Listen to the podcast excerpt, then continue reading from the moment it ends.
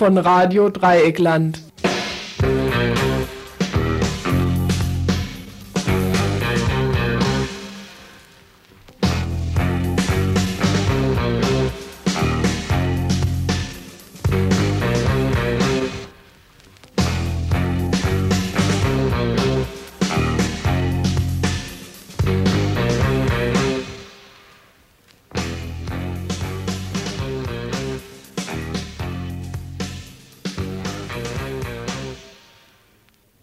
Hört das Tagesinfo vom 24. April 1992. Ja, guten Tag und hallo, liebe Hörer und Hörerinnen. Hier ist wieder das Freitagsinfo und prosaisch für eure verwöhnten Ohren gleich überleitend zum, zur Themenvorstellung des Tages. Allerdings nicht ohne vor die Telefonnummer im Studio durchzugeben. Es ist die Freiburger Vorwahl 0761 und dann die bekannte 31028. Und da sich zu einem Thema immer mehr sagen lässt, als sogar uns, dem Infoteam, einfällt, fällt euch vielleicht noch etwas ein. Und nun die Themenvorstellung. Ganz prosaisch weiter, Männer und Rechtsradikalismus. Am Sonntag vor zwei Wochen sorgte das Abschneiden der Rechtsradikalen bei den Landtagswahlen in Schleswig-Holstein und Baden-Württemberg für Furore. Heute werden wir versuchen, dieses Abschneiden der Rechten unter einem geschlechtsspezifischen Aspekt zu beleuchten. Die Republikaner sind nämlich offenbar eine Partei, die mit großer Mehrheit von Männern gewählt wird, und dies, obwohl es mehr wahlberechtigte Frauen als Männer gibt. Grund genug also, diesem Phänomen einmal nachzugehen, und hierüber sprachen wir mit zwei Soziologinnen von der Uni in Freiburg.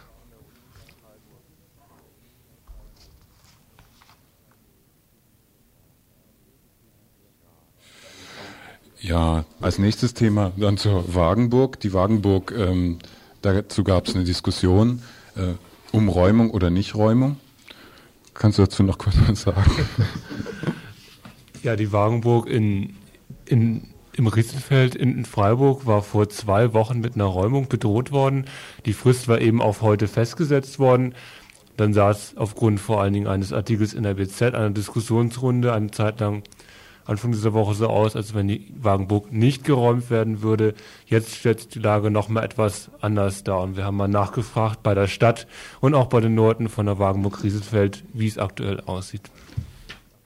Ein Beitrag zur Ökomesse in Freiburg. Ökomesse in Freiburg jedes Jahr wunderbar und groß. Nicht jedes Jahr, sondern nur alle zwei Jahre bislang. Zum siebten Mal dieses Jahr wieder die größte Endverbrauchermesse Europas im Ökobereich hier in Freiburg. Dazu gibt es einen Kommentar zu Streiks im öffentlichen Dienst machen wir einen Beitrag. Ja, nach dem Scheitern der Tarifverhandlungen über Einkommenserhöhung 92 im öffentlichen Dienst haben die Gewerkschaften ihre Mitglieder zur Urabstimmung aufgerufen, die heute beendet wurde. Allgemein wird äh, mit einer breiten Zustimmung für einen Streik gerechnet. Über die Urabstimmung und die gewerkschaftlichen Forderungen führten wir heute Nachmittag ein Interview mit dem Bezirksvorsitzenden der Deutschen Postgewerkschaft, Gebhard Gotterbahn. Dann als letzten Beitrag, erstmal als inhaltlichen Beitrag, ist geplant, nochmal was zu Sevilla zu machen. Die Nachrichten haben sich heute wieder überschlagen, beziehungsweise kreuz und quer. Die öffentlichen Medien haben sich kaum verhalten. In den äh, Tageszeitungen ist nichts über Sevilla zu finden. Dort gab es Schüsse, dort gab es massenhaft Ver Verhaftungen und die Menschen sind immer noch im Knast dort. Wir haben versucht äh, zu recherchieren, haben einige Faxe bekommen und ein Interview mit einem Mitarbeiter einer Nachrichten- oder Presseagentur in Köln. Dieses Interview werden wir dann noch verknüpfen mit einer Art ja, Einschätzung der Lage dort. Wir werden vielleicht noch versuchen, ein hm, Interview zu führen. Da äh, wissen wir aber noch nicht genau, ob wir die Frau dran kriegen. So, des Weiteren haben wir dann noch einen verlängerten Veranstaltungshinweis. Ja, und zwar beginnt, wenn ich recht informiert bin, nächste Woche das Videoforum in AJZ Denzlingen und dazu wird es dann auch noch einen längeren Veranstaltungshinweis, Beitrag geben. Und dann könnte man eigentlich noch sagen, dass ihr, liebe Hörerinnen und Hörer, es versäumt habt, heute im Rahmen eines kostenlosen Workshops an der Erstellung dieser Infosendung teilzunehmen. Hört zu, was die beiden Teilnehmer hinter uns produziert haben und schämt euch, denn das hättet ihr ja wahrscheinlich eh nicht zustande gekriegt. So gnadenlos überzogen, aber jetzt mal ganz kurz noch Musik. Ja, ja, diese CD-Player, die müssen natürlich erstmal laufen. Und wenn sie nicht laufen, dann müssen wir versuchen, ob die anderen CD-Player laufen. Das wäre dann das, die Nummer 1. Und ein neuer Versuch, neues Glück.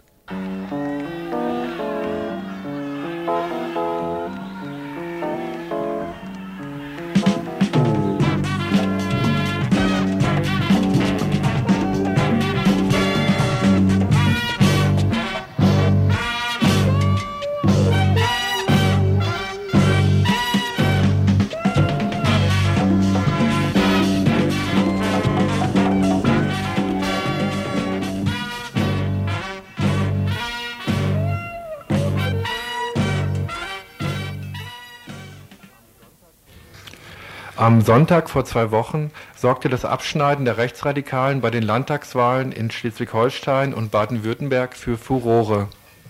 Im nördlichsten Bundesland erhielt die DVU auf Anhieb 6,3 Prozent Anteile, in Baden-Württemberg kamen die Republikaner auf 10,9 Prozent der abgegebenen Stimmen. Das Abschneiden der Rechtsradikalen wurde hier im Info in den letzten Wochen bereits verschiedene Male analysiert Dabei standen stets sozioökonomische Erklärungsmuster oder die von den herrschenden Parteien angefachte Asyldebatte im Mittelpunkt.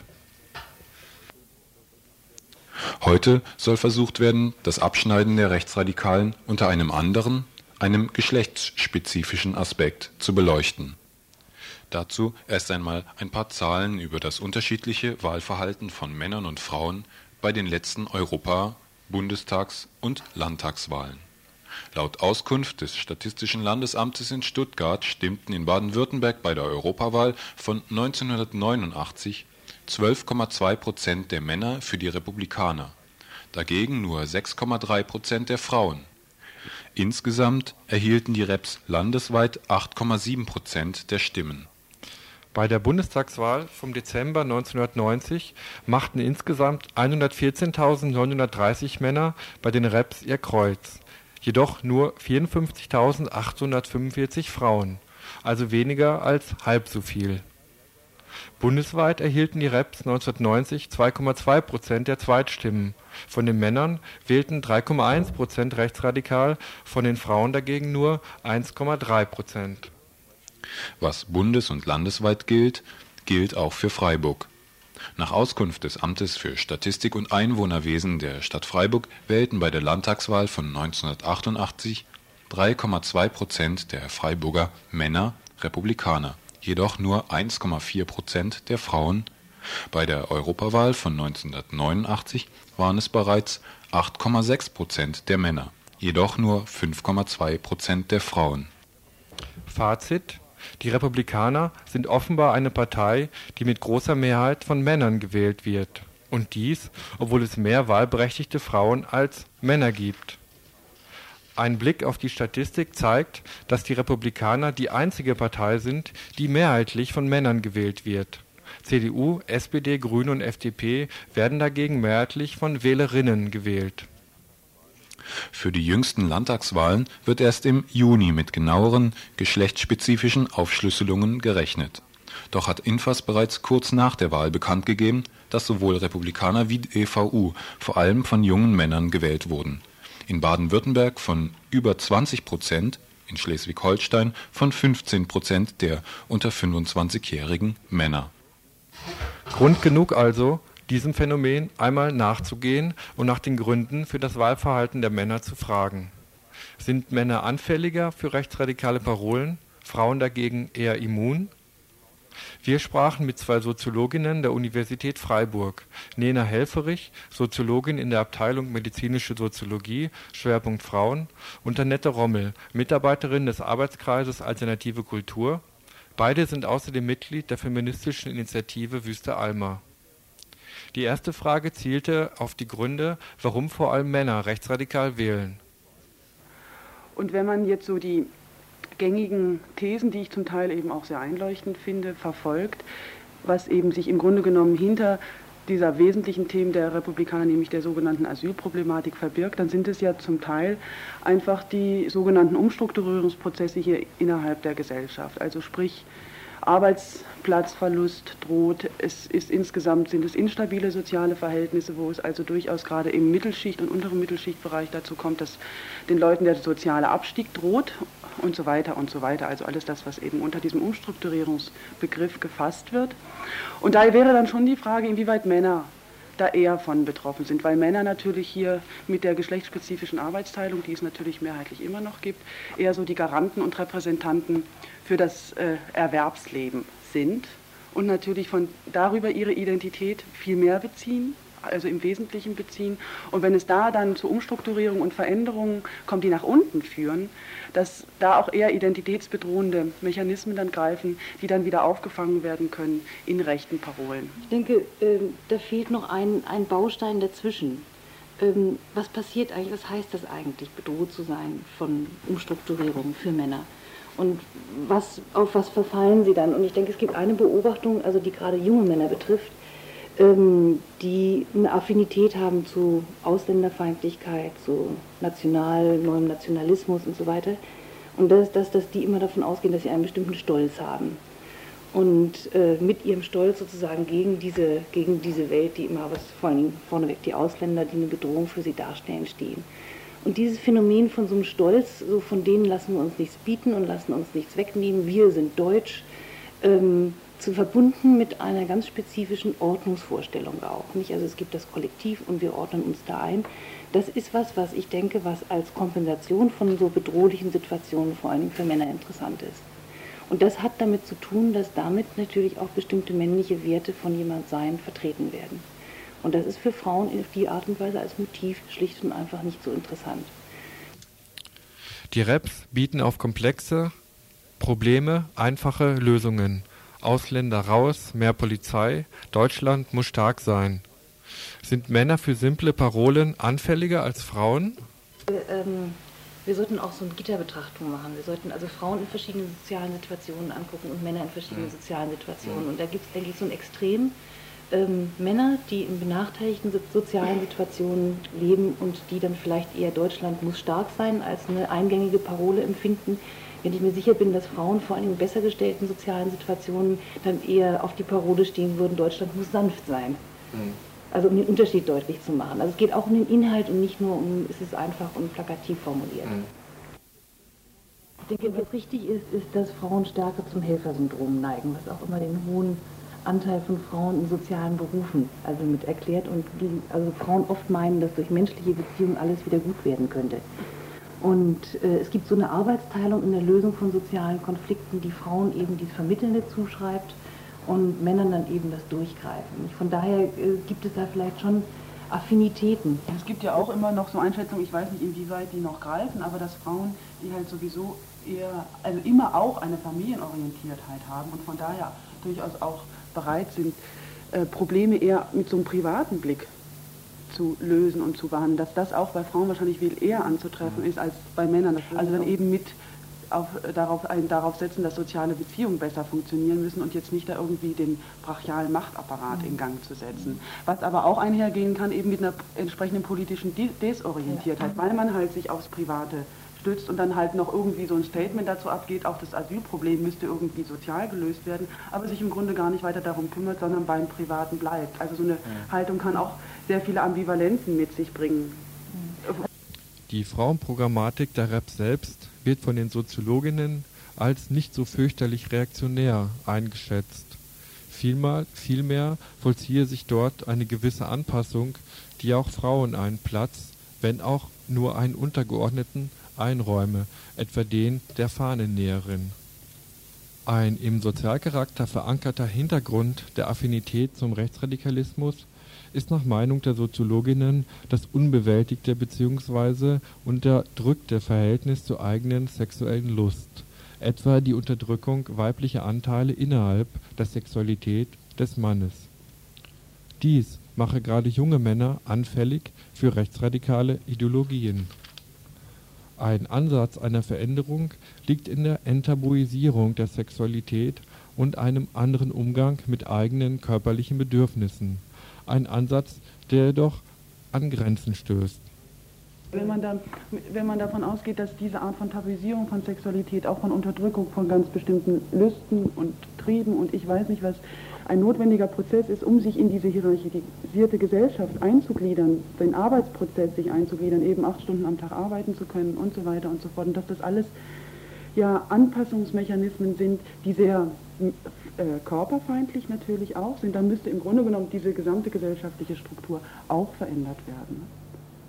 Und zwar in allen Bereichen, ob es nun die Lohnarbeit ist, die Hausarbeit oder, oder sonst was. Und das ist natürlich ein relativ großes Projekt.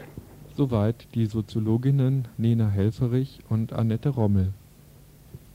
Wieder einmal verweist der Einzug rechtsradikaler Parteien in die Parlamente, was ja nichts Neues ist innerhalb der Geschichte der BRD, auf, repressiv, auf repressive Strukturen und Mechanismen unserer bürgerlich-kapitalistischen Gesellschaftsordnung, die sich wieder einmal als zu verändernde präsentiert.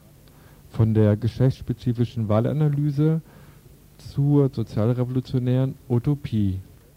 Eine Entwicklung, die sich ganz von selbst aus dem Interview ergab und zu dem Mensch wohl automatisch kommt, wenn Mensch sich etwas tiefergehender mit dem Rechtsradikalismus beschäftigt. In einem der nächsten Infos werden wir einen männlichen Wissenschaftler, Klaus Teveleit, Autor des Buches Männerfantasien, zum selben Thema befragen und euch das Resultat präsentieren. Ihr hört das Tagesinfo vom 24. April 1992.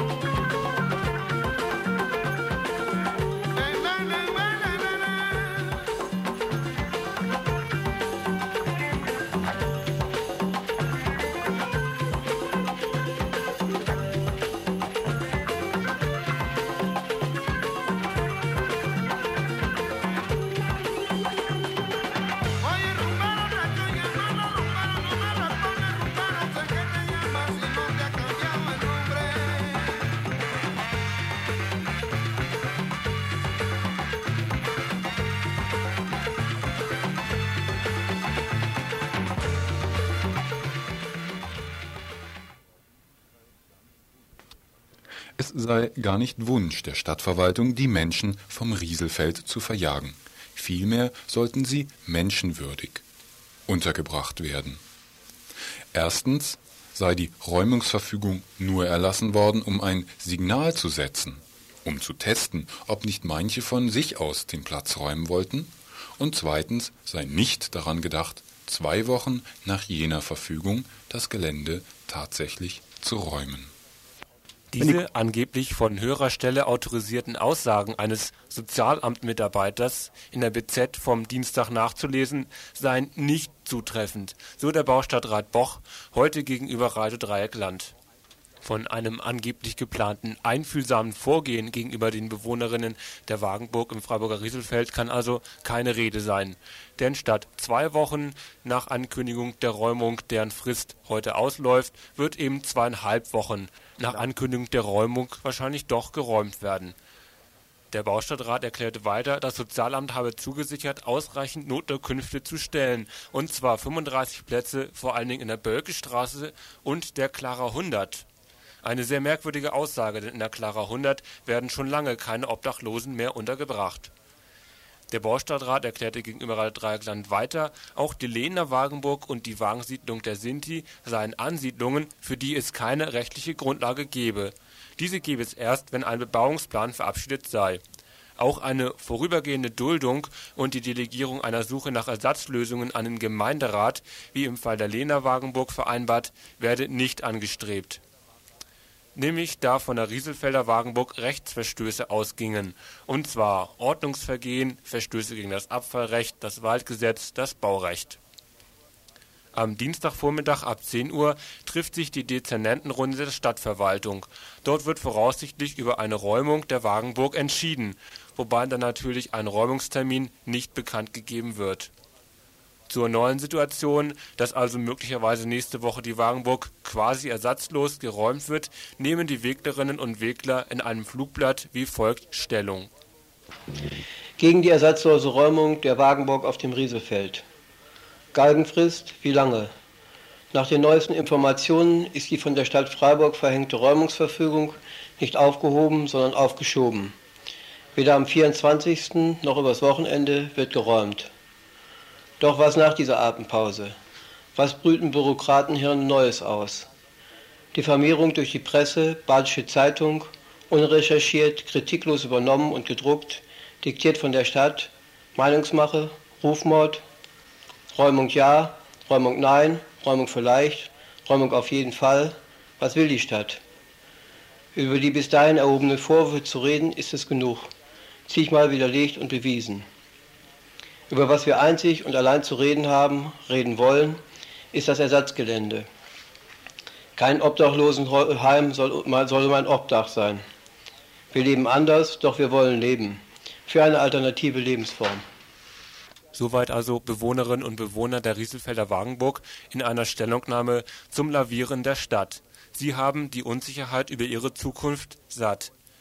Auch als Obdachlose wollen sie nicht misshandelt werden. Sie wollen behandelt werden als Menschen, die einen Platz zum Wohnen haben. Die Hauptforderung muss demnach darauf hinauslaufen, die Lebensform eines Lebens in Wegen staatlicherseits anzuerkennen.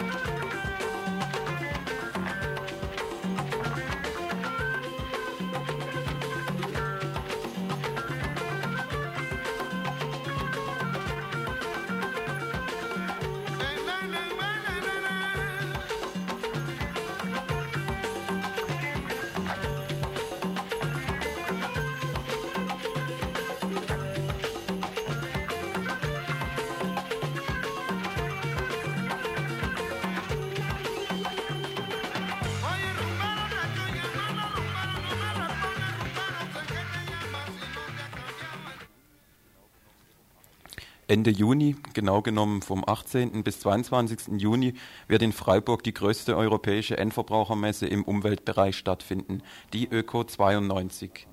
Veranstaltet vom BUND Baden-Württemberg, unterstützt von der Stadt Freiburg, soll Messplatz und Stadthalle täglich 10.000 bis 15.000 Menschen aufnehmen.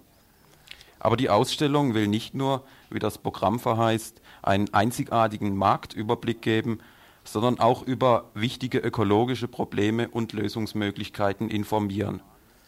Eine Mischung soll sein aus Markt und Information, einer Information, die zu ökologisch bewusstem Handeln anleiten soll. Das heißt wahrscheinlich vor allem zum Kauf der angebotenen Ökowaren.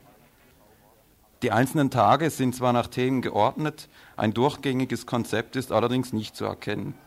Der Aufhänger der ganzen Sache ist alt und einfach – Ökologie muss im Alltag verwirklicht werden, ohne diesen Alltag generell zu hinterfragen. Die großen Themen sind demnach ökologisch Wohnen, Umweltschutz für das tägliche Leben, biologischer Land- und Gartenbau, Müllvermeidung oder Energiesparpraxis. Danach ist dann aber nicht nur die Produktpalette sortiert, damit ist auch die Generalperspektive der Vorträge erfasst die sich ja über wichtige ökologische Probleme und Lösungsmöglichkeiten informieren soll. Dass diese Probleme vor allem Ozonschicht, Treibhauseffekt, Gentechnik, Verkehr und Atomenergie sind, geht in den 140 Vorträgen aber beinahe den Bach runter. Veranstaltungen zum Schutz der Erdatmosphäre oder den AKWs hier im Dreieckland sind eher die Ausnahme. Die Regel ist, dass die Krise die ökologische Krise als eine allgemeine dargestellt wird, aber die Lösungsmöglichkeiten beschränkt sind vor allem auf das persönliche Konsumverhalten. Die Schiene, über die ein Umdenken erfolgen soll, ist die über die persönliche Betroffenheit. Verändern ja, aber nicht durch Hinterfragen allgemeiner Zusammenhänge, sprich der, sprich grundsätzlichen ökologischen, sprich der grundsätzlichen ökologischen Unverträglichkeit einer an profitorientierten Industriegesellschaft. Und dass die globale Ökokatastrophe nur durch radikale politische Veränderungen aufgehalten werden kann, ist seit Heumer von Dietfurt ein alter Hut. Der BUND aber setzt auf den Besen, mit dem jeder und jede vor dem eigenen Brett vorm Kopf kehren soll. Aber vielleicht ist das ja auch schon etwas, und die eine oder der andere rennt vielleicht in eine der spärlichen Alibi-Veranstaltungen wie etwa zur B31 Ost oder zu den AKWs im Dreieckland. Ansonsten ist die Öko 92 aber primär eine Veranstaltung zur Honorierung amtlicher Öko-Initiativen, wie zur Umwelterziehung im Kindergarten oder Blumenkübel im verkehrsberuhigten Dorfkern. Ministerinnen wie Frau Schulz-Hector für Kultus und Sport oder Erwin Vetter für die Umwelt haben offenbar begeistert die Einladungen angenommen. Die Politprominenz gastiert neben der Basisinitiative. Wahlspruch, nur vereint lässt sich die Ökokatastrophe hinauszögern.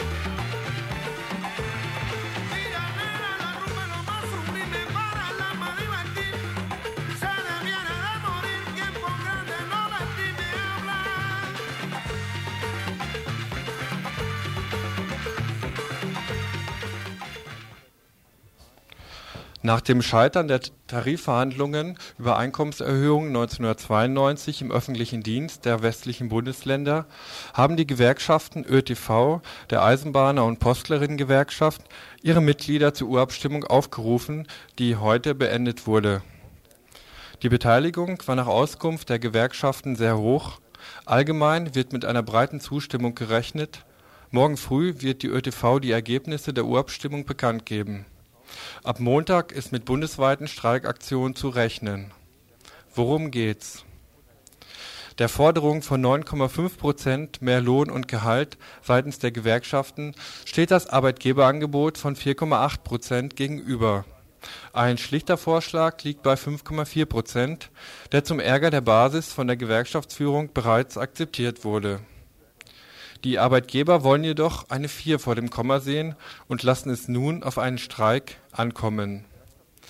Über die Urabstimmung und die gewerkschaftlichen Forderungen führten wir heute Nachmittag ein Interview mit dem Freiburger Bezirksvorsitzenden der Deutschen Postgewerkschaft, Gebhard Gotterbaum.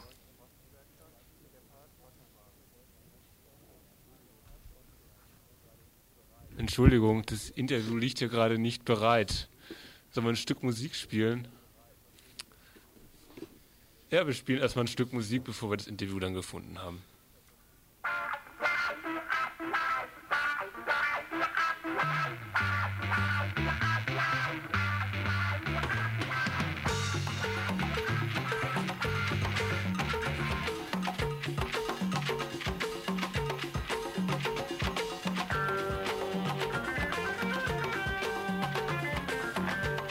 So, jetzt kommt das Interview. Der Beitrag wird jetzt fortgesetzt. Wir entschuldigen uns für die Panne. Laufen ja seit Dienstagabend die Urabstimmungen in Betrieben. Wie ist denn da jetzt die Beteiligung? Bei uns bei der Bundespost äh, haben sich mehr als 90 Prozent an der Urabstimmung beteiligt. Das ist ein glänzendes Ergebnis. Die Forderungen der Postgewerkschaft waren 9,5 Prozent wie für den gesamten öffentlichen Dienst mit äh, entsprechender Anhebung des Urlaubsgeldes, Verbesserungen für die Ausbildungsvergütung und äh, diese Forderung soll durch Streik durchgesetzt werden. Wobei man sicher zugeben muss, dass der Schlichterspruch äh, von 5,4 Prozent, äh, der im Raum steht, da eine entscheidende Rolle spielen wird. Jetzt haben ja die äh, Arbeitgeber 4,8 Prozent angeboten. Der Schlichterspruch war 5,4, wie Sie sagen, und die Forderung der ÖTV war 9,5. Nun liegt aber der Schlichterspruch also ziemlich weit, nah, also nah an dieser Arbeitgeberforderung. Ein Mittelmaß wäre doch eigentlich zwischen 7 Prozent, also um 7 Prozent gewesen. Wieso wird das jetzt nicht angesteuert? Ja, so einfach kann man die Rechnung natürlich nicht machen. Äh, die Arbeitgeber haben ja ursprünglich 3,5 Prozent angeboten. Die heißt, sie waren weitaus drunter. Ich meine, unsere Forderung ist nach wie vor begründet. Unsere Forderung ist begründet einmal durch die Preissteigerungsrate, durch den Zuwachs der Produktivität und durch einen geringen Anteil an Verteilung. Äh, insoweit ist natürlich richtig, äh, dass die Forderung oder der Entschluss der Schlichter mit 5,4 Prozent äh, näher bei den 3,5 Prozent der Arbeitgeber liegt wie an den 9,5 Prozent der Gewerkschaften. Nur so kann man das nicht vergleichen. Der Schlichterspruch ist für uns natürlich, weil er mit den Stimmen der Arbeitnehmer zustande gekommen ist, auch unter Berücksichtigung der gesamtwirtschaftlichen Entwicklungen, unter Berücksichtigung äh, der Lasten für die Wiedervereinigung äh, zugestimmt worden. Und insofern hat sich natürlich die Forderung von 9,5 Prozent schon etwas relativiert. Die Forderung jetzt der Gewerkschaften jetzt bei diesen Tarifauseinandersetzungen geht in erster Linie darum, mehr Geld bzw. mehr Urlaub. Ähm, wie steht es jetzt mit Forderungen nach Verbesserungen ähm, an den Arbeitsplätzen, vielleicht nach mehr Mitbestimmung an Arbeitsplätzen, nach mehr Demokratie an Arbeitsplätzen, nach besseren Arbeitsverhältnissen? Ja, nun, das läuft ja äh, immer, äh, im Grunde, man kann sagen, das ganze Jahr oder rund um die Uhr. Äh, das heißt, es gibt von der Postgewerkschaft Forderungen auf äh, bessere Arbeitsbedingungen, die permanent mit den Vorständen verhandelt werden, äh, wo es darum geht, bei der Einführung neuer Techniken äh, bei der Gestaltung der Arbeitsplätze Einfluss zu gewinnen. Äh, die Grundsatzforderung auf mehr Mitbestimmung äh, gibt es nicht nur über den DGB, sondern auch über die Deutsche Postgewerkschaft eine Mitbestimmungsinitiative. Und gerade jetzt bei der Auseinandersetzung über die Postreform 2, die Änderung des Grundgesetzes unter Umständen, Artikel 87, wird von uns ja sehr stark hier dann die Mitbestimmungsforderung eingebracht, um einfach bereits bei den Unternehmensentscheidungen stärker mit dabei zu sein. Als nächstes habe ich gefragt, inwieweit die Forderungen, für die jetzt gestreikt werden soll, an der Basis mitbestimmt und mitdiskutiert wurde oder ob, da, ob es sich dabei nicht eher um ein Diktat der Gewerkschaftsführung von oben handelt an deren Zustandekommen die Mehrheit der Arbeitnehmer und Arbeitnehmerinnen überhaupt nicht beteiligt war. Äh, wir haben von uns aus, also was an organisatorischem zu leisten war, einmal über die Vertrauensleuteninformation, über die Handzettel äh, aufgeklärt, worum es geht. Die Nachrichten äh, waren voll, die Medien waren voll. Äh, wir haben jedem Einzelnen noch den Stimmzettel, in dem er nachlesen konnte, worum es ginge, bei der Abstimmung in die Hand gedrückt und ihn gebeten, also das nachzuvollziehen. Also äh, ich kann mir also nicht vorstellen, äh, dass hier in der Tat eine größere Zahl von Leuten nicht informiert war, worum es geht, weil die Auseinandersetzung um mehr Lohn und Gehalt, die wird ja schon seit einigen Wochen geführt und nicht erst seit wenigen Tagen. Aber so eine breitere Diskussion unter den Kollegen hat ja in der Form nicht stattgefunden. Sondern es war mehr, wie Sie jetzt sagen, Nachvollziehen von einmal gefällten Entschlüssen. Nein, das äh, muss ich insofern richtigstellen, dass gerade wir als Postgewerkschaft schon bei der Aufstellung der Forderungen die Mitglieder sehr stark beteiligen. Äh, wir geben einen gewissen Rahmen, in dem sich eine Forderung bewegen kann und dann diskutieren die Mitglieder und die Mitgliederergebnisse werden uns, dem Bezirksvorstand, mitgeteilt und dann wird dem Bezirksvorstand eine Forderung aufgestellt, die dann zentral vertreten wird. Da beginnt bereits die Diskussion und äh, ich kann nur von mir sagen, wir hatten in letzter Zeit sehr, sehr viele Versammlungen und ich kann es sicher auch für meine Kollegen sagen, die dort bei den Versammlungen waren und die Kolleginnen natürlich mit, das ist klar, äh, dass das Thema bei uns offensiv und deutlich angesprochen wurde.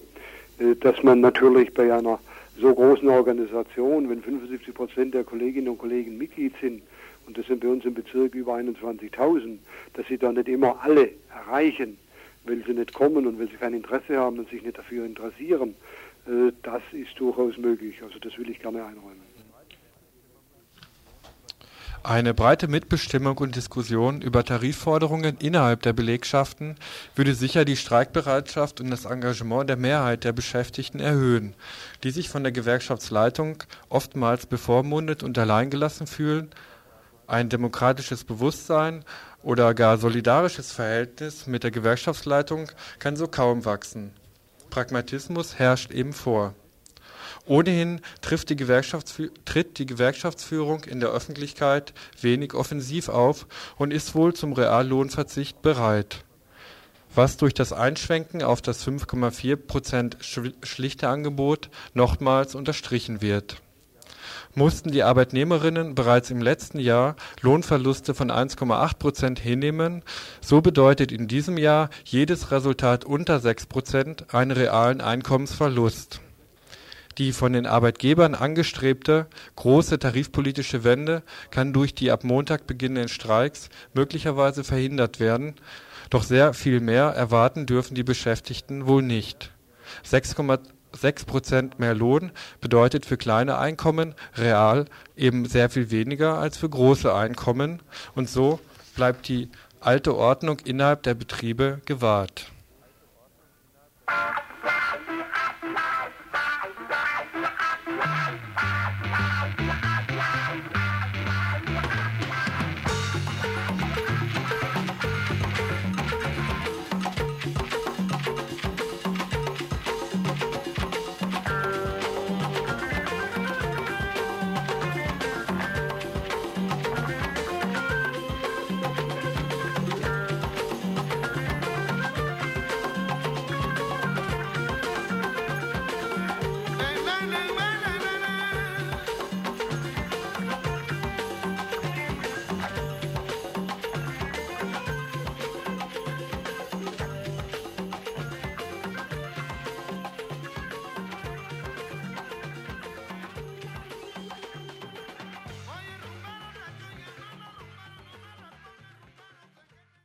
Ihr hört das Tagesinfo vom 24. April 1992. Über die Ereignisse in Sevilla haben wir diese Woche im Info schon mehrfach berichtet. Sevilla ist Austragungsort der Expo 92. Das zwei Milliarden teure Prestige- und Kommerzspektakel soll den Jahrestag feiern, an dem das koloniale Spanien vor 500 Jahren begann, den amerikanischen Kontinent zu erobern. 500 Jahre Kolonialismus, 500 Jahre Widerstand. Menschen aus Europa und Amerika bereiteten sich unter diesem Slogan schon lange darauf vor, dieser Mammutshow etwas entgegenzusetzen. Der Widerstand gegen die Feiern in Spanien droht nun unterzugehen. Im Kugelhagel, unter massivem Geknüppel von Spezialeinheiten der Polizei und in den spanischen Gefängnissen. Die Chronik der Ereignisse im Kurzen. Am Sonntag kam es angesichts der feierlichen Eröffnung der Expo zu einer Spontandemo vor dem Expo-Gebäude mit 300 Leuten. Ein Polizeiwagen fuhr in die Demonstrierenden. Bei der entstehenden Panik schoss die Polizei auch noch in die Menge. Drei Menschen wurden angeschossen, viele verletzt. Es gab 36 Festnahmen an diesem Sonntag. Die Festgenommenen wurden isoliert, hatten keinen Kontakt nach draußen und wurden zum Teil misshandelt. Verwundete wurden unzureichend versorgt. Am Montag nahm die Polizei Menschen, die sich an dem Gegenkongress zur Expo beteiligten, fest. Über die Situation von vielen dieser Inhaftierten besteht bis jetzt keine Klarheit. Ich führte ein Interview mit einem Mitarbeiter der Kölner Fotoagentur Transparent. Ist denn im Moment noch Protest auf der Straße möglich? Nein, Protest auf der Straße ist im Moment nicht mehr möglich. Das ist, äh, hat sich direkt äh, in den ersten drei Tagen bzw. am Vorabend der Expo auch schon gezeigt, dass die Polizei auf jeden Fall sehr hart durchgreifen wird gegen jede Form von Protest oder Widerstand, die sich dort, dort regt, sei es in Form von einer öffentlichen Kundgebung, wo Indigenas aus Lateinamerika äh, vor den Toren der Expo auf ihre Situation in Lateinamerika hingewiesen haben und darauf hingewiesen haben, dass 500 Jahre Kolonialismus kein Grund zum Feiern sind. Diese Leute wurden abgeräumt von der Polizei, brutal misshandelt und zum großen Teil auch festgenommen. Genauso hat das gezeigt, dass öffentliche Proteste kriminalisiert werden. Die Verhaftungen der Kongressteilnehmerinnen aus den europäischen Ländern, die auf dem Campingplatz in Mairena del Alcor am Dienstagnachmittag verhaftet worden sind, vom Mittagstisch weg, die dann alle eingeknastet worden sind und in Abschiebehaft sitzen. Zum Teil auch raus sind, aber zum großen Teil in Abschiebehaft sitzen. Die Leute, zu denen wir Kontakt haben, die am Kongress teilnehmen, sagen, sie trauen sich nicht raus auf die Straße mit einem Pappschild, weil sie in Gefahr laufen, festgenommen zu werden und Angst davor haben. Journalisten selber bekunden uns das auch, dass sie unter den Umständen in Sevilla nicht arbeiten können. Der Kollege Wenceslao Avila aus der Schweiz, ein mexikanischer Staatsbürger, der für Radio Lora arbeitet und für Zeitungen, hat das ja auch äh, ist ja auch inhaftiert worden und ist immer noch nicht draußen. Wird möglicherweise nach Mexiko abgeschoben. Wenn ich das jetzt richtig verstehe, dann herrscht aber an, angesichts dieser Gewalt, dieses Terrors äh, äh, der Polizei und des Staats eine relativ, relativ große Verwirrung. Ähm, ist es denn noch möglich, irgendwie den Kongress weiterzuführen? Gibt es äh, jetzt überhaupt noch äh, äh, Themen oder gibt es noch äh, Arbeitsgruppen, die da weiterarbeiten oder konzentriert das sich jetzt alles auf die Ereignisse, die da im Moment jetzt abgelaufen sind am Sonntag und Montag? Wir haben zumindest keine gegenteiligen Informationen, dass der Kongress äh, gar nicht mehr stattfinden würde, aber er läuft sicherlich insofern äh, sehr eingeschränkt, dass ein ganz großer Teil von Leuten, die mit Freundinnen und Freunden da sind, damit beschäftigt sind, die wieder aus dem Knast rauszukriegen und Teil nach Hause zurückzubekommen. Und die Leute, die die äh, Repressalien der Polizei und des Knasts erlebt haben dort in Sevilla, die werden sicherlich nicht mehr an irgendwas teilnehmen. Die sind so fertig gemacht worden, dass sie dazu nicht mehr in der Lage sind. Also es ist berichtet worden, dass etliche Leute äh, misshandelt worden sind, die Versorgung in den Knästen sehr schlecht ist. Die äh, spanische Rechtsprechung ist so, dass, äh, beziehungsweise das Verfahren ist so, dass die Leute nicht innerhalb von 24 Stunden wie bei uns dem Haftrichter vorgeführt werden, sondern erst nach Tagen. Und diese Tage sind äh, sicherlich ziemlich zermürbend und haben die Leute ganz schön kaputt gemacht. Auch hier in der BRD läuft im Moment oder ist im Moment die Sorge groß um die Leute, die hier aus der BRD bzw. aus der Schweiz etc. stammen, ähm, eben auch, weil nicht klar ist, wie es denen geht. Ähm, wie ist denn jetzt die Situation, wenn man das so ein bisschen vergleicht zwischen den Leuten, die jetzt eben ausländisch sind, äh, die dann abgeschoben werden in die BRD und den Spanierinnen und Spaniern? Die äh, inhaftiert sind, meinst du? Ja, genau. Das können wir nicht genau beurteilen. Es sind auch noch zwei Basken oder Baskinnen inhaftiert und fünf weitere Spanier. Ähm, wir gehen davon aus, dass die Basken so von ihren Leuten ziemlich gut betreut werden. Bei den Spaniern äh, müssen wir es auch mal erst annehmen. Die werden sicherlich dann auf Strafverfahren warten und die Leute, die in U-Haft sitzen. Das sind drei Deutsche, darunter eine 17-jährige Frau und ein Österreicher. Äh, die warten eigentlich auch noch auf eine Anklage und äh, da ist nicht klar, wann die wieder rauskommen oder ob die in nächster Zeit wieder rauskommen. Wir haben zwar eine Information oder einen Anruf vom Aus äh, von der spanischen Botschaft in Bonn bekommen, dass diese Leute auch mit den anderen in nächster Zeit rauskommen und abgeschoben werden. Wir glauben das aber nicht, bevor da nicht was Schriftliches vorliegt. Diese Informationen oder diese Gerüchte gab es schon vorher und da hat sich bisher halt noch nichts bestätigt. Eine Meldung in dem Interview muss ich noch korrigieren. Der Gegenkongress in Sevilla ist bereits zu Ende. Die Menschen von außerhalb, die also nach in, momentan von außerhalb gekommen sind, dort zu diesem Gegenkongress, die äh, bleiben momentan noch in Sevilla, äh, um mehrheitlich um sich um die Festgenommenen zu kümmern. Deswegen reisen momentan eben kaum Leute zurück, es sei denn, sie sind abgeschoben. Im bundesdeutschen Blätterwald herrscht indes eisiges Schweigen. Selbst Taz, Frankfurter Rundschau und Badische Zeitung druckten lieber offizielle Pressestatements des spanischen Expo-Pressebüros ab, als über die Ereignisse in Sevilla und in Spanien zu berichten. Herrscht in Spanien momentan quasi das Kriegsrecht, das geht ja jetzt fast aus diesem Interview hervor, und sind eben Journalistinnen und Journalisten in Spanien von starken Repressionen bedruckt, bedroht, so bleibt dann doch zu fragen, wie es denn hier um die bundesdeutsche Presse bestellt ist.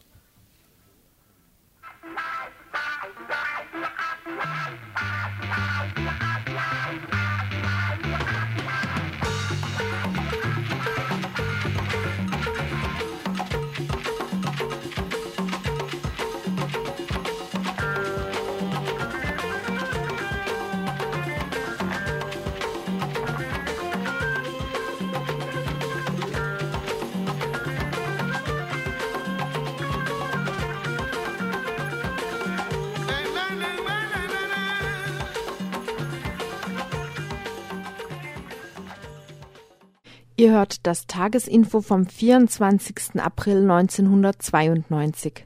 So, zu Beginn der Veranstaltungshinweise, bevor die Sendung in zehn Minuten beendet, werden, beendet worden sein wird, haben wir einen etwas längeren Veranstaltungshinweis, der als Verlegenheit wahrscheinlich schon letzten Freitag gesendet worden ist, der eben eine Veranstaltungsreihe in Denzlingen ausführlicher vorstellt. Der Berliner Bezirk Schöneberg steht im Mittelpunkt der Erinnerungen der beiden Männer, die als Jugendliche Mitglieder der kommunistischen Jugend wurden und in diesem Bezirk als politische Jugendgruppe wirkten. Auf Nachfragen von vier heutigen Jugendlichen entsteht ein Bild vom Alltag politisch aktiver Jugendlicher. Ihre Ziele und Motivationen, ihre konkreten Lebensumstände und vor allem die politischen Aktionen werden deutlich. Un pueblo en armas, ein Volk in Waffen, wurde von Mitgliedern der anarchistischen Gewerkschaft CNT während des Spanischen Bürgerkriegs gedreht. Der Film vermittelt uns eine libertäre Geschichtsschreibung über die Selbstorganisation der Arbeiter, die Milizen, den Krieg und die Rolle der Sowjetunion. Ein kleiner Schulungskurs über libertären Kommunismus im Gegensatz zum Staatskommunismus das zwei Ausschnitte aus Beschreibungen zu Videos, herausgegriffen aus dem Programm des Jugendzentrums Denzlingen, ein Videoprogramm über die Geschichte der linken Bewegung in Europa seit dem Ersten Weltkrieg, ein Überblick über Kämpfe gegen Faschismus und Kapital. Es finden sich darin Zeugnisse über die Kämpfe der Roten Ruhrarmee 1920, genauso ein Video über den neuen linken Aufbruch 1968 wie über die Rechtsentwicklung der letzten Jahre ein genaues Programm ist erhältlich im Jugendzentrum in Denzlingen sowie an verschiedenen Stellen in Denzlingen, Freiburg und Umgebung, unter anderem auch hier im Radio Dreieckland. Heute nur so viel. Das Videoprogramm geht los am 27. April, nächsten Montag also, mit zwei Filmen äh, mit den Titeln Aufenthalt im Widerstand und Kämpfen lernst du auf der Straße über die aktuelle Situation, was Rassismus in der BRD angeht. Und am 4. Mai, also am Montag drauf dann, geht es um die Münchner Räterepublik von 1918-19. Ein Video mit dem Titel Es geht durch die Welt, ein Geflüster. Und am Montag drauf, am 11. Mai, dann zwei Filme. Der eine über die Rote Ruhrarmee 1920 in Deutschland und über die vorhin auch erwähnte kommunistische Jugend in Schöneberg. Wir haben ein Interview geführt mit zwei Vertretern vom Jugendzentrum, die uns ein paar Fragen beantwortet haben. Vor allem zunächst, wie es äh, zu der Idee kam, diese Reihe zu machen. Ja, also wir dachten uns, dass wir also politische Bildung irgendwie außerhalb, was, was nicht in Büch äh, Schulbüchern steht oder so, ein bisschen den Leuten vermitteln wollen. Und auch Themen, die, die man halt sonst weniger mitkriegt. Beispielsweise, also allgemein unter dem Thema Widerstand. Und ja. Kannst du das mal sagen, um was für Themen es da dann vielleicht genauer geht? Es fängt an mit Widerstand heute. Das ist dann beispielsweise ein Film über türkische Jugendgangs in Berlin. Dann wollten wir das mehr also von hinten aufrollen. Es fängt dann mit Widerstand in der Weimarer Republik an. Geht über den spanischen Bürgerkrieg, über das Dritte Reich. Dann ist ein Film zu 68 und dann doch wieder aktueller, also Faschismus heute. Und auch also Informationen über neue Rechte, DVU und so. Am ersten Abend gibt es auch einen Film, der heißt Aufenthalt im Widerstand. Da geht es um Widerstand, Selbstorganisation von Flüchtlingen in der Ex-DDR. Äh, das ist ein Aspekt von Widerstand leisten. Um was für andere geht es denn auch in dieser Videoreihe dann noch? Äh, wir wollten eigentlich zeigen, wie der Widerstand denn im Laufe der letzten 100 Jahre möglich war, welche Formen es gab, sei es militanter Widerstand, sei es friedlicher Widerstand und wollten einfach mal verschiedene Ideen und Anregungen der Möglichkeiten geben, die man denn hat, Widerstand zu leisten. Warum jetzt äh, eine Beschäftigung nicht nur mit der aktuellen Situation, also mit der aktuellen, dem hervorquellenden Rassismus in dieser BRD, mit den Angriffen gegen Flüchtlinge und alles, was als nicht deutsch angesehen oder bezeichnet wird? Wieso macht ihr diesen historischen Rückgriff auch auf die anderen Kämpfe, auf die anderen Auseinandersetzungen, wie zur Weimarer Zeit oder zu 1968 schon? Ja, wir wollten eben nicht nur den Widerstand gegen den Faschismus aufgreifen, sondern uns auch mit dem Widerstand allgemein, also auch gegen Staatsformen, die irgendwie autoritär vorgehen oder die den Menschen einschränken, also den Widerstand allgemein und wir wollten da viel, also eigentlich Ideen geben und Anregungen geben, wie den Widerstand auch in der heutigen Zeit möglich ist.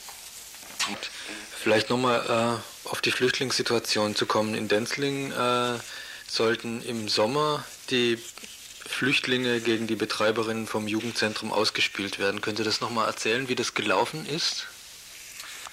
Ja, die Situation des Jugendzentrums ist schon seit langem so, dass wir immer um unsere Existenz kämpfen müssen. Und dann wurde in den Sommerferien letztes Jahr versucht, ein, ein Asylantenwohnheim in, unserem, in unseren Räumlichkeiten aufzumachen, was natürlich bedeutet hätte, dass das Jugendzentrum hätte schließen müssen. Und wir, also wir haben natürlich absolut gar nichts gegen, gegen Asylanten, das ist ja völlig klar, das muss ganz klar gesagt werden, wir unterstützen das Asylrecht. Aber wir sehen das halt nicht ein, dass wir da unseren Raum aufgeben müssen, der seit 20 Jahren in, in, in Denzlingen schon eine feste Einrichtung ist. Und, und wir hatten da doch schwer den Eindruck, dass die Gemeinde uns da wirklich also gegeneinander ausspielen wollte. Gibt es da eine neuere Entwicklung? Damals war es, glaube ich, so, dass es dann eine Welle von Protest und Leser, Leserinnenbriefen gegeben hat gegen diese Maßnahmen. Wie sieht das denn aktuell aus? Hat denn die Gemeinde sich jetzt dazu durchgerungen, anderswo Wohnraum zu schaffen für die Flüchtlinge? Also zumindest ist das Gespräch jetzt nicht mehr, geht nicht mehr ums Jugendzentrum, also das ist nicht mehr geplant. Und das Problem bei der Sache war, dass wir halt dann irgendwie ein bisschen da den, den Eindruck erweckt haben oder zumindest so in der, in der Öffentlichkeit aufgefasst wurden, dass wir als ausländerfeindlich dargestellt worden sind, was natürlich überhaupt nicht stimmt. Also das war wirklich ein, ein gegenseitiges Ausspielen. Und also was sich durchzieht in der Reihe, in der Videoreihe, ist der Widerstand gegen Rechts, der Widerstand gegen Faschismus, Widerstand gegen Rassismus. Äh, wie ist denn die Situation in Denzlingen, was jetzt äh, faschistische oder rassistische Aktivitäten angeht? Könnt ihr da was drüber berichten? Ja, es gibt in Denzling sicher einige Rechte, aber sie sind nicht irgendwie in einer Gruppe speziell organisiert und finden auch keine gezielten Aktionen. Also unseres Wissens finden keine gezielten Aktionen statt. Man, wenn man hier durch Denzling läuft oder so, kann es einem schon sein, dass, dass einem Rechte begegnen und man auch auf der Straße angepöbelt wird, aber sie sind nicht organisiert und es hält sich auch die Waage zwischen Rechten und Leuten, die was dagegen zu tun versuchen. Habt ihr sowas schon mal gemacht? Habt ihr da Erfahrungen damit oder was, was erwartet ihr euch vielleicht an, an Besuchern, Besucherinnen, was sich daraus entwickeln kann? Oder ist es jetzt erstmal so eine, wie ihr gesagt habt, Informationsreihe? Also Veranstaltungen, die in politische Richtung abgezielt haben, waren eigentlich immer eher schwach besucht bei uns es haben auch nicht viele stattgefunden und es sollte jetzt doch nochmal ein Versuch sein, irgendwie politische Arbeit vom Jugendzentrum aus in Denzling zu leisten. Und wie viele Besucherinnen kommen, das ist, ist uns noch absolut unklar. Wie ist denn die Situation im Jugendzentrum insgesamt? Ist es gut besucht, schlecht besucht? Wie ist denn das Interesse von Leuten, äh, dahin zu kommen, statt einfach in eine Kneipe zu gehen? Ja, also das Interesse am Jugendzentrum nimmt deutlich zu. Wir haben auf jeden Fall mehr Besucher als noch vor, vor einem halben Jahr. Äh, das Problem ist allerdings, dass eine sehr große Konsumhaltung da existiert. Also sehr wenige haben Interesse, da ein selbstverwaltetes Jugendzentrum zu leiten. Die meisten kommen eigentlich, um eine Fete zu machen oder auf ein Konzert zu gehen. Und eben um von diesem Weg dieses Konsums ein bisschen wegzugehen, wollten wir da eben auch mal was Neues versuchen mit diesem Videoprogramm, um, um ein bisschen zum selberdenken anzuregen und selber auch mal ein bisschen Aktion zu machen und nicht immer nur zu konsumieren. Am 27. April geht's los mit dem Videoprogramm. Kannst du noch mal sagen, was die Auftaktfilme sind? Mhm, das sind also die Filme Aufenthalt im Widerstand und Kämpfen lernst du auf der Straße. Und da geht es einmal um, um Asylbewerber hier in, in, Deutschland, die inzwischen gezwungenermaßen dazu übergehen, ihren Selbstschutz im Widerstand zu organisieren, weil die sonst überhaupt gar kein Überleben mehr sehen. In, in einem anderen Film geht es um Jugendbanden in Berlin. Und das, das sind Jugendliche, die eben jetzt auch beginnen, sich in Banden zu organisieren und, und eben Widerstand zu leisten. Ja, und das Ganze findet natürlich statt im Jugendzentrum Denzling in der Mühlengasse und immer montags um 20 Uhr.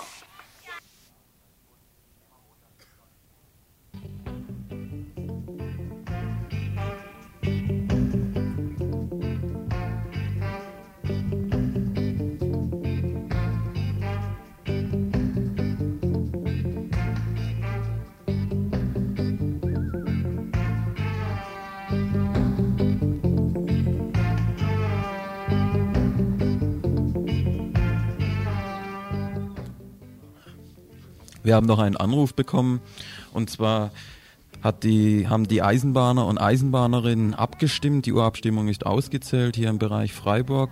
Der Bereich Freiburg geht übrigens von Titisee Neustadt bis runter nach Lahr und runter nach Müllheim. Und zwar haben sich 96,7 Prozent für Streik ausgesprochen. Der Beginn des Arbeitskampfes wird morgen vom Bundesvorstand entschieden.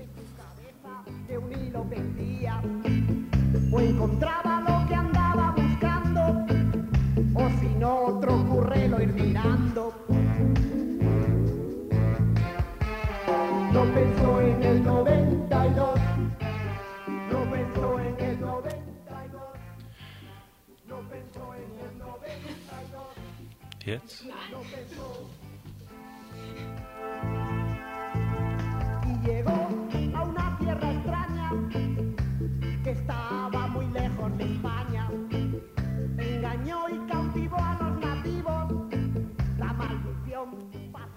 Ja, jetzt kommen wir endlich zu den Veranstaltungshinweisen ganz schnell, weil die Zeit schon ein bisschen vorangeschritten ist. Ähm, vielleicht könnt ihr es auch selber nachlesen. Im kommunalen Kino laufen interessante Filme dieses Wochenende. Ein Film finde ich besonders interessant, Hannah Monster Liebling. Ähm, Buch und Regie und Kamera von Christian Berger, die Musik von Carmel. Es geht um eine Frauengeschichte. Dieser Film läuft also um eine Frauengeschichte ist ein bisschen wirklich arg gekürzt. Hannah heißt die Frau, sie kämpft ums Überleben und findet dabei eine optimistische Intensität. Gut, und dieser Film äh, läuft heute Abend um 21 Uhr im kommunalen Kino und morgen um 19 Uhr.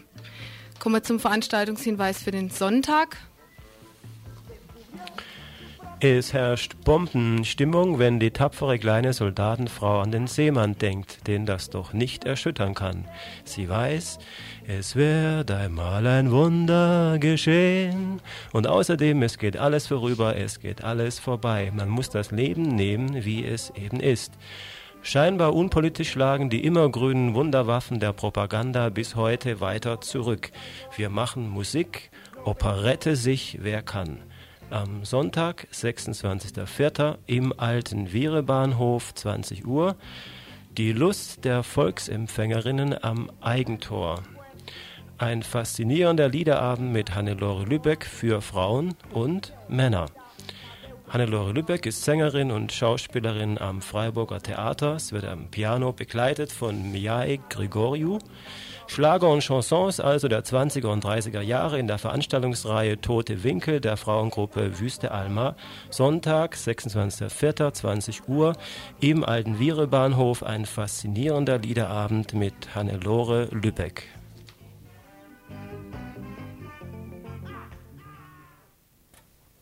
Und wieder einmal hat es uns allen sehr viel Spaß gemacht und Freude bereitet. Die zahlreichen, aber doch nicht zahllosen Fehler werdet ihr uns in altbekannter Manier verzeihen. Für diese Sendung verantwortlich waren der Dani, der Freitag, der Christoph und der Egon. Und wir freuen uns dann wieder, wenn es das nächste Mal heißt Tagesinfo von Radio Dreieckland. Musik